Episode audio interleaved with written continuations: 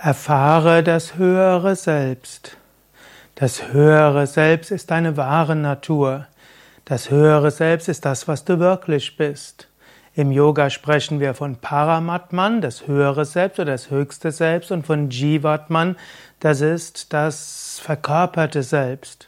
Menschen identifizieren sich mit ihrem physischen Körper, sagen, ich bin dick, ich bin dünn, ich bin groß, ich bin klein, ich bin gesund und so weiter. Das ist alles das niedere Selbst. Oder Menschen identifizieren sich mit ihrem Charakter. Ich bin extravertiert, introvertiert, ich bin liebevoll, ich bin künstlerisch. Menschen identifizieren sich mit ihren besonderen Fähigkeiten. Ich kann logisch denken, ich kann mich in andere hineinversetzen, ich bin ein guter Computerprogrammierer. All das sind, das ist das niedere Selbst. Und tief im Inneren weißt du, ich bin das nicht. Deine wahre Natur ist Satchit Ananda, Sein, Wissen und Glückseligkeit.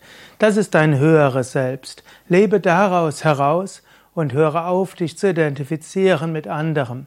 Du hast, hast Kleidung, aber du bist nicht die Kleidung. Du hast ein Fahrrad, du wirst auch nicht zum Fahrrad, wenn du Fahrrad fährst. Du hast einen Körper, aber du bist nicht dieser Körper, auch wenn du in dieser Welt den Körper brauchst, um Erfahrungen zu machen und etwas zu bewirken. Und du bist auch nicht deine Persönlichkeit, du bist auch nicht deine Emotionen, du bist auch nicht deine Fähigkeiten. Das sind alles Teile des niederen Selbst. Alles, was du beobachten kannst, bist du nicht wirklich.